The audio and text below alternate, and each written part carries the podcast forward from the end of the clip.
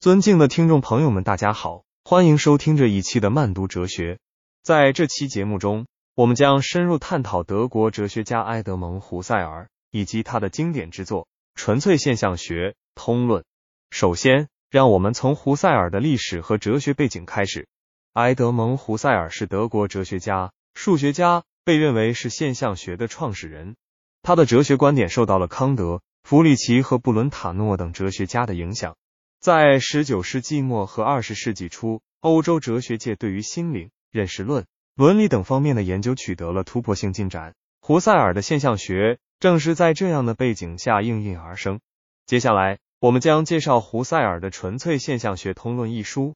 这部著作被誉为现象学的奠基之作，书中系统阐述了现象学的基本观念、方法和原则。胡塞尔提出，现象学旨在揭示事物的本质。追求纯粹的意识现象，为了实现这一目标，他主张采用现象学减法，即通过排除个人主观经验和世界观的干扰，回归到事物本身，从而揭示其内在本质。在《纯粹现象学通论》中，胡塞尔提出了许多重要观点和主题，其中最为核心的概念就是所谓的意向性。意向性是指意识总是针对某一对象的，即意识是有对象的。为了进一步解释这一概念。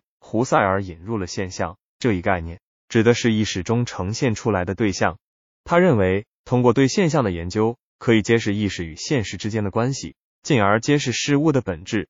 除了意向性和现象这两个核心概念外，胡塞尔在《纯粹现象学通论》中还提出了一系列具有创新性的观点。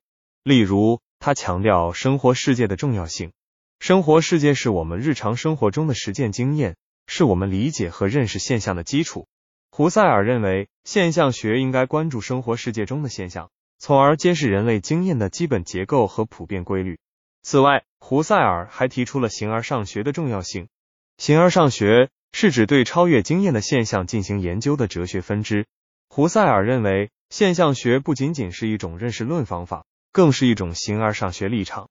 他主张通过对现象的研究。可以揭示超越现象背后的本质和结构，为形而上学提供一种新的研究方法。通过分析胡塞尔的纯粹现象学通论，我们可以看到现象学对后世的巨大影响。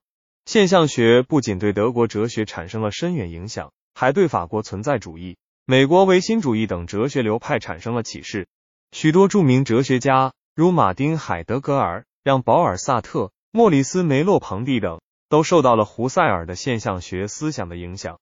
然而，在现代性的眼光下，我们也需要对胡塞尔的纯粹现象学通论进行批判性分析。首先，胡塞尔的现象学减法受到了一些批评。批评者认为，将个人主观经验和世界观完全排除在研究之外是不现实的，因为我们对现象的理解和解释总是受到个人认知和文化背景的影响。此外，胡塞尔的现象学减法也被认为过于理性主义，忽略了情感、价值观等非理性因素在认识过程中的作用。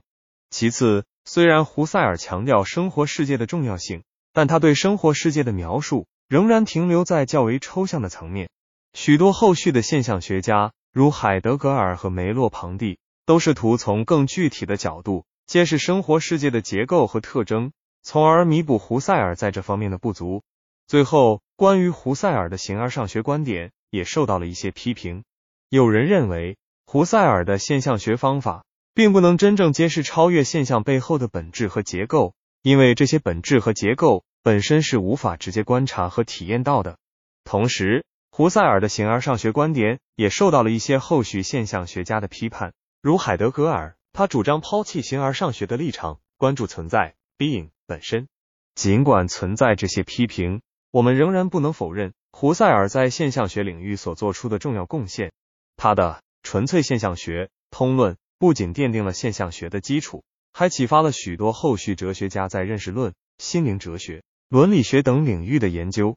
从现代性的眼光来看，我们既要继承和发扬胡塞尔的现象学思想，也要对其进行批判性反思，以期为现代哲学研究提供更加丰富的视野。这一期的慢读哲学就到这里。我们下期再见。